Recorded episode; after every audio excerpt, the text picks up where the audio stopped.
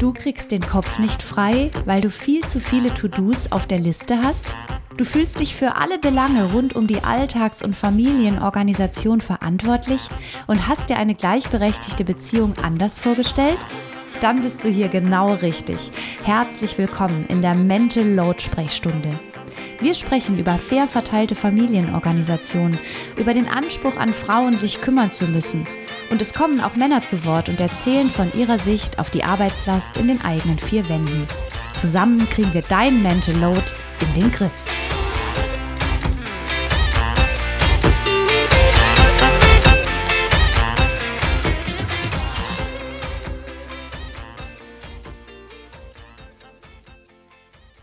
Für diese Mental Load Sprechstunde habe ich mit Wieland Stolzenburg gesprochen.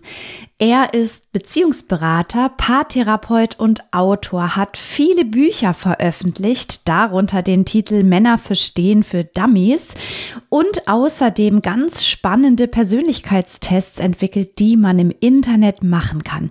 Er kennt sich sehr gut aus mit Paarbeziehungen und wir haben gesprochen darüber, was gute Kommunikation ausmacht, warum es doch alles immer wieder bei uns selbst anfängt und wie wir weiter im Gespräch bleiben können. Viel Spaß bei dieser Folge. Klar.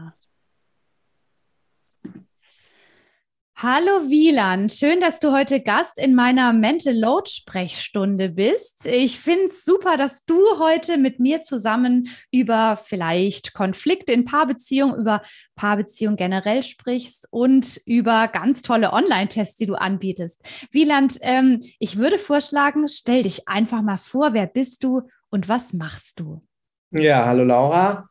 Äh, mein Name ist Wieland Stolzenburg und ich bin Beziehungspsychologe und begleite Menschen mit ganz unterschiedlichen oder auf ganz unterschiedlichen Ebenen auf dem Weg, glückliche Beziehungen zu führen. Und natürlich zu dem Partner, aber so die Basis ist ja meistens zu sich selbst. Und ähm, das mache ich über Bücher, über Coachings, über Beratungen, Therapien und über Online-Kurse. Das sind so meine Angebote. Und du hast jetzt gerade gesagt, es geht auch viel um einen selbst. Das heißt, ich kann vor allem dann wahrscheinlich eine gute Beziehung zu jemand anderem führen, wenn ich auch eine gute Beziehung zu mir selbst habe. Habe ich das so richtig verstanden? Ja, in der Regel ja, weil wenn ich mit mir zufrieden bin, dann brauche ich den Partner nicht dafür, dass er mich zufrieden macht. Und dann fällt es mir leicht, zum Beispiel Grenzen zu setzen, wenn ich einen, einen guten, stabilen Selbstwert habe. Und auf ganz vielen Ebenen habe ich in der Beziehung viel davon, wenn ich eine gute Beziehung zu mir habe. Äh, das ist ein gutes Stichwort für mich, denn tatsächlich, ich, äh, bei mir geht es ja viel um das Thema Mental Load, wie die Arbeitsverteilung zu Hause, das Gefühl, an alles denken zu müssen und eine Überlastung, die dadurch entsteht. Jetzt habe ich viele Frauen, die sagen, ähm, irgendwie komme ich mit meinem Partner nicht richtig darüber ins Gespräch, er versteht es nicht so richtig. Und da ist doch auch mein Ansatz oft erstmal zu gucken, was ist das, was du eigentlich brauchst? Merkst du das auch, dass oft die, ähm, die Kommunikation auch manchmal daran scheitert, dass einer von beiden zwar ein Problem hat, aber oft eben noch nicht so genau weiß, was ist es eigentlich? Insofern, also im Prinzip der, im ersten Schritt eine Beziehung nochmal zu sich selbst aufbauen sollte. Also verstehst du, was ich meine? Ja, ja.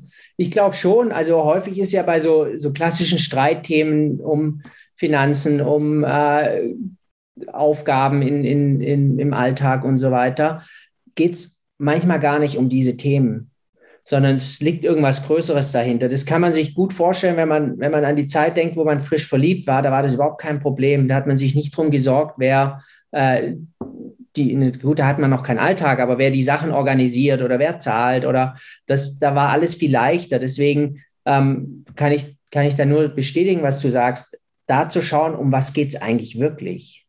Und es zeigt sich dann eben häufig in anderen Bereichen und da einen Schritt zurückzugehen und das, das zu erkennen, das kann sehr hilfreich sein. Du hast jetzt gerade schon so Themen aufgezählt, Verteilung von Arbeit, Finanzen. Das sind wahrscheinlich so die häufigsten vordergründigen Konfliktpunkte bei Paaren. Oder was könntest du da so ausmachen? Ja, das, wenn Kinder da sind, natürlich ähm, ist das ganze Paarsystem in Gefahr, weil, weil man natürlich auf einmal in der Elternebene seine ganze Zeit und Energie rein investiert. Ähm, da hat man natürlich auch viele Konfliktpunkte, wie erzieht man die Kinder unterschiedlich, wer, wer übernimmt welche Aufgaben. Ähm, Und es gibt, glaube ich, alle Themen. Es gibt Sexualität, Kommunikation, ähm, wie viel Nähe oder Distanz brauchen beide. Also es gibt, glaube ich, kein Thema, das in Beziehung nicht sichtbar wird. Weil ich glaube, in Beziehung, und das kennen wir ja alle, ähm, das ist so mit der schönste, aber mit auch das herausforderndste und anstrengendste, weil wir da einfach so direkt mit uns selbst konfrontiert werden, weil der Partner uns so einen Spiegel vorhält, ähm, dass, ja, dass eben nicht nur die schönen Seiten sichtbar sind, sondern auch die anstrengenden. Das heißt, der Partner, ich, ich habe da vor allem jetzt gerade auch an Kinder gedacht, bei denen es ja auch so ist, aber der Partner oder die Partnerin halten mir den Spiegel vor und decken so ein bisschen meine wunden Punkte auf. Und dann muss ich eigentlich, wenn ich dann denke, ach, mein Partner, der macht nur Fehler, der macht nur Quatsch, der weiß nicht wie und was und er ist eigentlich das Problem, dann eher mal einen Schritt zurückgehen und sagen, so, jetzt vielleicht kümmere ich mich erstmal so um meine Schwachstellen. Das klingt so für mich ein bisschen heraus. Ja, ja, das, das würde, glaube ich, sehr, sehr viel Frieden in Beziehungen bringen, wenn beide äh, nicht den Finger auf den anderen zeigen, sondern zu sich mal schauen, weil unbewusst suchen wir uns ja meistens einen Partner aus oder nicht meistens, in meiner Erfahrung immer, der uns genau dorthin bringt, wo wir persönlich noch wachsen dürfen. Und oft gibt es Parallelen zum eigenen Elternhaus, weil Papa so war, suche ich mir unbewusst so einen Mann wieder aus, um sozusagen dort das zu lösen, zu heilen und, und zu überwinden, was, was ich als Kind natürlich nicht geschafft habe mit Papa. Und ähm, wenn ich die Beziehung wechsle, zum nächsten Partner gehe, nehme ich mich ja mit und meine Themen. Und dann kommt wieder das Gleiche. Deswegen macht es immer Sinn, in der aktuellen schon zu schauen, okay, was hat es denn mit mir zu tun? Und die Energie nicht auf, äh, ja, in Vorwürfe zu investieren, sondern in sich selbst erstmal. Es heißt natürlich nicht, dass es auch unmögliches Verhalten gibt vom Partner. Also man muss ja nicht alles akzeptieren und mhm. ähm, alles als seine persönliche Aufgabe sehen, aber 90 Prozent ist es wahrscheinlich. Und vor allem sagen wir mal, wenn der Partner wirklich etwas gemacht hat, was einfach nicht in Ordnung ist, dann trotzdem so zu kommunizieren, dass die Kommunikation einigermaßen gut läuft, ist dann wieder so ein Thema. Ne? Also wenn ich weiß, was mich besonders geärgert hat mhm. und was es in mir auslöst, dann kann ich es besser kommunizieren. Denn was ich so mit meinen Paaren oft bespreche, so diese Ich-Botschaften mhm. öffnen die Kommunikation besser, als wenn ich sofort äh, mit Du und Zeigefinger komme. Ist das auch so, so was du bestätigen kannst? Ja, definitiv. Ähm, wenn ich verletzt bin, ist die Tendenz immer, dass wir uns erstmal abgrenzen oder zurückschießen. Und da zu lernen, innezuhalten und zu schauen, ähm, welche andere Möglichkeit gibt es, da in Kommunikation zu gehen. Weil wenn ich zurückschieße, macht es das Ganze nicht besser. Auch wenn ich mich im Recht fühle, der andere hat es ja auch gemacht, ähm, langfristig äh, stabilisiert das nicht die, die Bindung zwischen beiden. Mhm. Ja, das ist, das ist total wichtig, einfach nochmal ja, in sich selbst zu gehen und vielleicht für alle, die zuhören, genau beim nächsten Konfliktpotenzial nochmal kurz zu überlegen vom Gespräch, was hat es jetzt mit mir gemacht, ne? Und was war meine Schwierigkeit damit und das dann so zu kommunizieren, ist ja, ja auch so ein Thema. Ja, also was ich mit Paaren oft mache, ist, dass, dass sie lernen, wenn beide emotional sind, dass sie aufhören ich habe dann immer so das Bild im Kopf, da stehen zwei kleine Kinder voreinander, die, die sehr in Not sind, in seelischer Not, die eigentlich Liebe brauchen, die Aufmerksamkeit, Zeit und Verständnis mhm. brauchen. Aber weil beide in dem Zustand sind, können sie sich das nicht geben und schaukeln sich immer weiter hoch. Deswegen eine Lösung zu finden, wenn beide emotional sind, das gibt es eigentlich nicht. Ähm, weil ganz andere ja, Bedürfnisse in dem Moment befriedigt werden müssten, ähm, aber die können sich das gegenseitig nicht geben. Deswegen macht es oft Sinn, Regeln und Möglichkeiten zu finden, dann auseinanderzugehen. Nicht, was nicht heißt, dass das Thema dadurch abgehakt ist, aber dass es in dem Zustand abgehakt ist. Mhm. Und das heißt, wenn, wenn wir so eine emotionale Situation haben, dann wäre dein Rat erstmal zu sagen, wir brechen hier mal ab, und schaffen mal wieder ein bisschen Raum, regen uns auch ein bisschen ab oder können die Emotionen ein bisschen besser verarbeiten, um dann nochmal neu zusammenzukommen? Ja, also für die allermeisten Paare ist es sinnvoll, wenn ein Partner extrem verlustängstlich ist, kann es sehr, sehr herausfordernd werden. Ähm, aber da müsste dann der, der verlustängstlich ist, für sich einfach schauen und lernen, damit besser umzugehen. Mhm. Und wichtig eben ist immer dieses, äh, diese Klarheit, okay, das Thema ist damit nicht abgehakt für immer. Weil das ist für, für manche dann eher der angenehme Weg. Okay, jetzt gehen wir auseinander und damit hat sich's. Und der andere, der hat voll das Bedürfnis, noch darüber zu sprechen. Und wenn man diesen Deal eingeht, dann braucht es immer eben auch die Offenheit, später dort nochmal drüber zu sprechen. Mhm.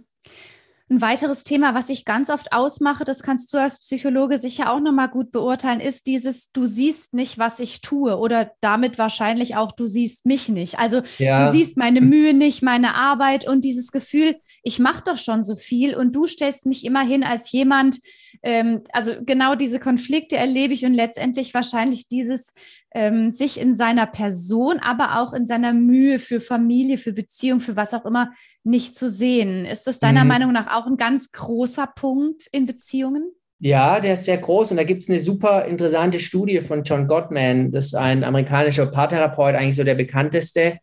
Und der hat herausgefunden, dass es ganz normal ist, ähm, dass beide Partner denken, sie geben mehr. Mhm. Ähm, weil man natürlich alles sieht, was man selber macht. Aber was der mhm. Partner macht oder worüber der nachdenkt oder was der, ja, was der plant und, und tut, das sieht man alles nicht. Mhm. Und deswegen ist es ein gesundes, normales Verhältnis, wenn beide so denken, ich gebe 120 Prozent und mein Partner 100 Prozent. Dann ist man ungefähr auf, der gleichen, mhm. auf dem gleichen Level. Deswegen das Gefühl zu haben, ich gebe mehr, ist ganz normal. Natürlich gibt es Beziehungen, wo es wirklich ein Ungleichgewicht ist. Mhm. Ähm, aber dorthin zu kommen, dass man das Ziel hat, ich habe das Gefühl, ich gebe gleich viel, ist fast, fast nicht möglich, weil es einfach diesen Informationsverlust gibt, weil ich natürlich nicht alles wahrnehme, was mein Partner macht. Und mhm. wenn das beide wissen, dann kann man sich vielleicht schon ein Stück weit mehr beruhigen, dass das ja einfach bei, bei allen Paaren der Fakt so ist. Das ist total spannend, dass du das sagst. Erstmal, weil es wirklich interessant ist, diese Studie und dieses, mein Partner macht im besten Fall 100 und ich 120 Prozent. Und ich habe hier gerade so ein bisschen geraschelt, denn was ich hier neben mir liegen habe, ist acht Gespräche, die jedes Paar führen sollte von mhm. genau diesem besagten ähm, Paartherapeut und ich glaube seiner Partnerin, das so, sowieso super empfehlenswert ist, aber der hat immer, mhm. oder die beiden haben auf jeden Fall gute Ansätze. Spannend, dass du es jetzt gerade ja. ansprichst. Mhm. Und Wieland, wir waren jetzt gerade beim Thema Bücher. Da möchte ich aber auch deine Bücher ansprechen. Du hast schon relativ viele Bücher veröffentlicht und mir ist nochmal ein Buch ganz besonders ins Auge gesprungen. Männer verstehen für Dummies. Wie kam es denn zu dem Thema? ähm, das ist schon äh, von meinem Gefühl sehr lange her. Das war mein allererstes Buch. Mich hat irgendwann der Verlag angeschrieben und gemeint, oh, wir finden deine Blogbeiträge so inspirierend und spannend zu dem Thema. Hast du nicht Lust, äh, dieses Buch zu schreiben? Mhm. Und ich war, ich wusste gar nicht, ob ich überhaupt schreiben kann, aber irgendwie habe ich mich dann, ja, damit auseinandergesetzt und, und gesagt, okay, ich probiere es einfach. Und wenn es denen nicht gefällt, muss man es ja nicht veröffentlichen. Und dann hat mir das Schreiben so viel Spaß gemacht, dass noch viele andere Bücher gefolgt sind und so bin ich zu diesem ersten Buch gekommen. Ach, das ist ja lustig. Dann habe ich sozusagen da sofort das allererste herausgegriffen. Und bevor wir noch auf die mhm. anderen zu sprechen kommen, ähm, Kannst du so ein bisschen erklären, worum es im Buch geht? Weil ähm, tatsächlich das, äh, wenn man da die Lösung hat, das wäre ja großartig. Wenn ich so an meinen Mann denke oder meine Söhne, Männer verstehen, da wird es mir besser gehen. Kannst du mal ein bisschen neugierig machen, damit wir uns alle dieses Buch besorgen? ja, ich glaube, also so die Grundlage ist erstmal, es ist eine Annäherung an den Durchschnittsmann.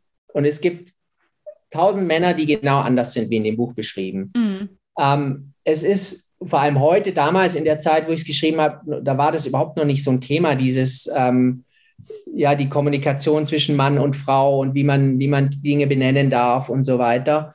Ähm, und mein Versuch war einfach, die, die typischen männlichen Eigenschaften zu erklären, um damit besser zu verstehen, warum macht der Mann das so? Warum denkt er so? Warum fühlt er so? Warum kommuniziert er so? Oder warum macht er das alles nicht so, wie ich das mache?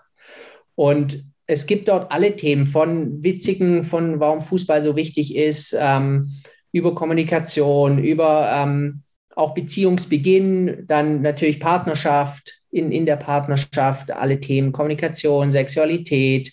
Ähm, ja, also es ist ein, eine, ein Annäherungsversuch an, mhm. an, an die männliche Spezies, sagen wir mal so.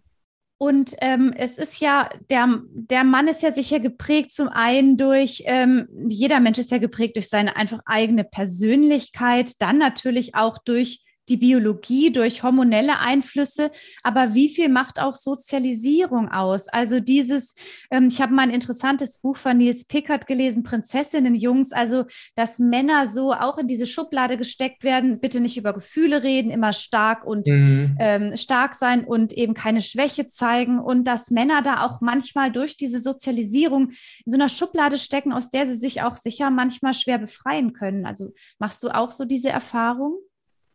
Ich glaube schon. Also es ist ja immer die Diskussion, was ist Veranlagung und was ist ähm, sozusagen erlernt. Und ähm, da gibt es beide Lager. Ich glaube, das wird, wird beide, beide haben einen Anteil daran. Und in der Sozialisation ist es einfach so, dass Männer lernen in jungen Jahren, bis sie erwachsen sind, möglichst, also bloß nichts zu machen, wo dem Weiblichen zugeordnet wird. Weil dann mhm. bist du das Weichei, dann bist du die Pussy, dann bist du kein Mann und du willst dich natürlich als Mann fühlen mhm. ähm, und nicht als Mädchen. Und deswegen glaube ich, werden Männer oder ist immer die Frage, wer ist da in der Verantwortung, aber auf jeden Fall kommen da Männer dadurch schwieriger in Kontakt mit sich selbst, mhm. weil dieser ganze Bereich nicht, weil sie kein Vorbild haben und weil es auch nicht besonders cool ist, wenn man jetzt an 12- und 15-Jährige denkt. Ähm, und da ist es dann eben cooler, einfach die Sachen abzuhaken, wie die Gefühle und, und nicht dort einzusteigen. Deswegen, ich glaube, dass die Sozialisation einen riesen Anteil daran hat, sieht man ja auch in den unterschiedlichen Kulturen, wie, wie Männer und Frauen unterschiedlich sind. Mhm. Und das bedeutet, was du gerade gesagt hast, dass Männer, also ne, wir wissen ja, wir sprechen jetzt nicht für alle, sondern einfach so, sagen wir mal, in der Gesamtsumme und da gibt es sicher ganz viele, die eben genau so nicht sind, aber Männer schon mehr Schwierigkeiten haben, eine Beziehung zu sich selbst aufzubauen oder wahrscheinlich auch mit anderen Menschen über Probleme zu sprechen. Ne? Weil, also wenn ich mir jetzt mal so ganz pauschal anschaue, über was diskutiert zum Beispiel dann auch mein Mann mit seinen Kumpels, da geht es weniger jetzt um Gefühle und Beziehungen, sondern eher um so Hobbys und Interessen, aber so diese mhm. tiefen, innigen Dinge werden eher seltener besprochen, weil vielleicht, wie du sagst, es irgendwie auch doof käme, wenn jetzt einer sagt, oh, wisst ihr was, ich habe irgendwie gerade mega Stress mit meiner Frau und es macht mir Angst und Sorge. Mhm. Das wäre wahrscheinlich irritierend, aber vielleicht ab und zu mal ganz gut, oder? Ja, was gut ist und was nicht, ist ja immer. Äh, Stimmt. Wäre wär, wär schön, sagen wir mal. Es gibt ja ganz viele Sachen, die gut wären. Die Frage ist, ist es möglich? Und mhm. wenn, wenn das nicht gelernt wurde, dann ist es schwierig, äh, mit, mit 40, 50 da auf einmal einzusteigen. Mhm. Wenn ich mich mhm. heute mit 20-jährigen äh, Männern unterhalte, die sind auf einem ganz, auf einem ganz anderen Level in, im, im Durchschnitt. Die sind so viele, sind unfassbar bewusst und in der Persönlichkeitsentwicklung drin. Und mhm. ähm, das ist eine ganz andere neue Generation. Natürlich wieder nicht alle, aber im, im Durchschnitt ähm, haben die einen ganz anderen Zugang zu sich und zu ihrem Inneren.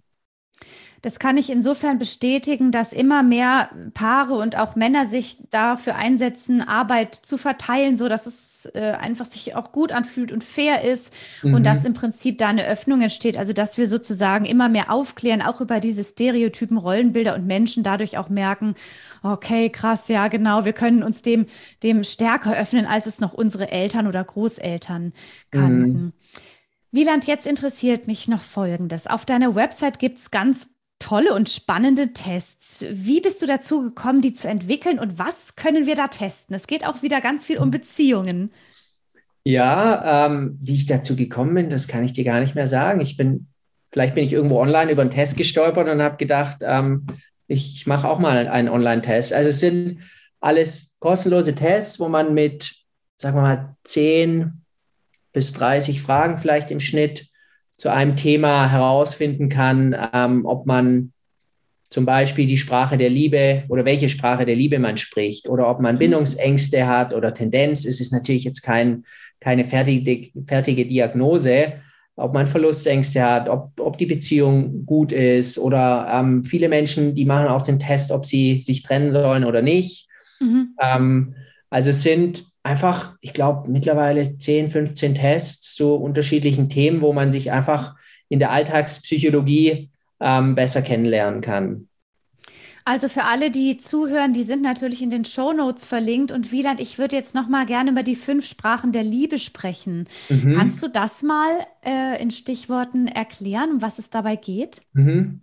Also das sind ähm, das Konzept, ich versuche es immer ähm, mit, dem, mit dem Bild des äh, Tankens zu vergleichen. Wenn man ein Auto hat, das Diesel benötigt und ich fülle da Benzin ein, auch wenn das Benzin super Qualität hat, werde ich nicht, mit, nicht sehr weit mit dem Auto kommen. Mhm. Und so hat jeder Mensch wie seinen persönlichen Liebestank.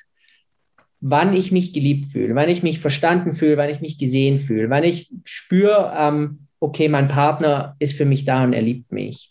Und dort hat, ich glaube auch, dass es von dem Gottman kommt, ähm, dieser hat eben fünf Sprachen entwickelt, die, ja, wo, jeder, wo er sagt, jeder Mensch hat eine am stärksten ausgeprägte. Das eine ist ähm, Anerkennung, das zweite ist gemeinsame Zeit, das dritte ist Geschenke, das vierte ist Berührung, Sexualität, also wie Körperkontakt. Und das fünfte fällt mir jetzt nicht ein. Weißt du es noch?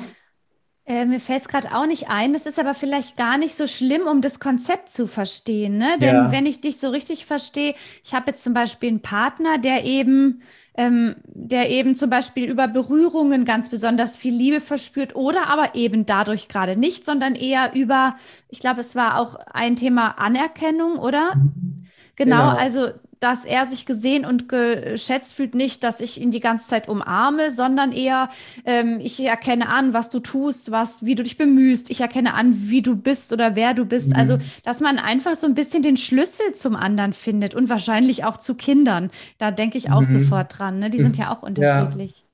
Ja, und ich glaube, die, die Schwierigkeit ist ja, wir gehen ja immer von uns aus, wir alle. Mhm, und wenn stimmt. wir gerne Berührungen möchten, dann denken wir, okay, dann gebe ich das dem Partner auch, dann fühlt er sich auch geliebt, aber für den, bei dem kommt das gar nicht an. Und ich wundere mich, warum mein Partner mir immer Anerkennung äh, ausspricht ähm, und mich nie berührt, weil er vielleicht auf der Anerkennungssoftware läuft.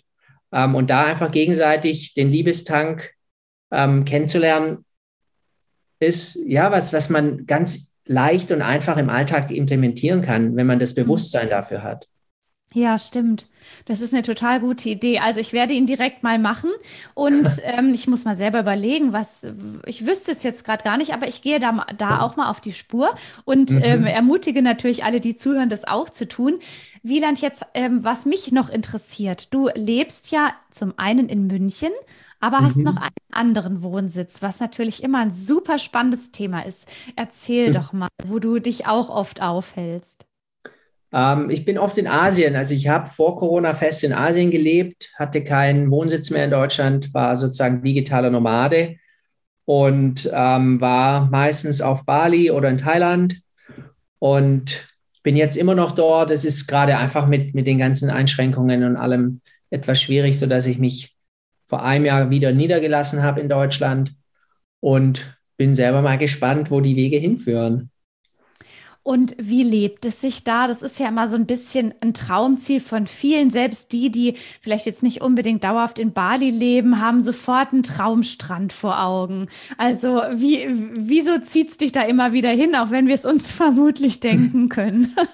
ähm, ich glaube, ich war im früheren Leben ein Asiate. Also ich fühle mich dort einfach wohl. Ich mag alles dort. Die Gerüche, die Menschen, die Kultur, das Essen, ähm, die Mentalität vor allem, natürlich das Wetter. Ähm, und es gibt für mich, natürlich gibt es auch Schattenseiten, aber mich, mich stören die dort nicht groß. Und ich bin dort einfach sehr, sehr zu Hause. Und ähm, das Leben ist natürlich anders, ob man dort im Urlaub ist oder, oder dort lebt. Aber auch wenn ich dort fest gelebt habe, ich hatte das Gefühl, ich lebe viel mehr. Das ist so viel mehr lebendiger und viel weniger, was wir Deutschen, worin wir so gut sind, zu planen, Ängste zu haben, das abzustimmen, dort noch sich was zu überlegen, dort eine Konferenz. Und dort, man macht einfach, man lebt und man lebt in den Tag rein. Und die, die Balinesen haben sowieso ihren Leitspruch, ähm, follow the life, also folge dem, was kommt. Und wenn irgendein Problem da ist, dann kümmere ich mich dann drum und nicht jetzt schon irgendwie einen Tag oder fünf Jahre im Voraus. Und das finde ich super angenehm, weil ich bin ja auch so ein äh, sozialisierter Deutscher, der auch diese Plan Planung und Sicherheit in sich trägt und dann dieses mhm. andere zu erleben, tut mir selber persönlich einfach auch gut. Also du hast jetzt im Prinzip das Perfekte. Du bist ab und zu auch hier zu Hause in Deutschland, aber du bist auch zu Hause dann wieder in Asien und kannst einfach dir vielleicht auch von den beiden Welten so das für dich passendste mitnehmen. Genau, ja. Und das heißt, du arbeitest dann zum Beispiel als digitaler Nomade auch online. Du hattest mir einfach schon erzählt, du arbeitest als Psychologe und hast dann, ähm, hast dann einfach deine, wie sagt man als Psychologe, Klienten, Klienten, Klienten genau, mit ja. denen arbeitest du dann online? Genau, richtig, ja. Und schreibst du gerade. Okay. Und schreibst du gerade noch an einem Buch? Ähm, ich habe bald eins, das ich veröffentlichen werde. Ähm, das ist eine persönliche Liebesgeschichte und mein Leben in Asien. Also mein erstes persönliches Buch. Ähm, wann das veröffentlicht wird, weiß ich noch nicht, aber da bin ich vor ein, zwei Wochen fertig geworden. Oh wow, wie spannend. Und wahrscheinlich auch ein, ein, ein erst ein mutiger Schritt, denn wenn ja, man ja. so als aus fachlicher Sicht schreibt, ist was ganz anderes, als wenn man sich selber öffnet. Ja, das stimmt, ja. Ja, bin gespannt, aber es fühlt sich trotzdem gut an. Also Wieland, es war sehr spannend, mit dir zu sprechen. So viele tolle Erkenntnisse. Ich fasse noch mal zusammen. Wir haben geredet über Kommunikation untereinander, dass es ganz wichtig ist, auch sich selbst zu finden. Wir haben über die ähm, Tests gesprochen, die du anbietest, über die fünf Sprachen der Liebe und jetzt auch noch mal über das digitale Nomadentum, was ja oft auch noch ein Traum vieler Menschen, glaube ich, ist. Also eine ganz spannende Folge. Ich danke dir für deine Zeit und dann wünsche ich dir jetzt ganz, ganz viel Erfolg und äh, viel Freude mit deinem, mit deiner neuen Buchveröffentlichung. Vielen Dank. Dir auch alles Gute. Ciao. Ciao. Ich hoffe, diese Folge von der Mental Load Sprechstunde hat dir gefallen und du konntest einiges mitnehmen, das du im Alltag umsetzen kannst. Nun freue ich mich riesig, wenn du diese Folge bewertest. Und zum Abschluss noch ein Hinweis auf die kostenlose ultimative Steuerbordliste.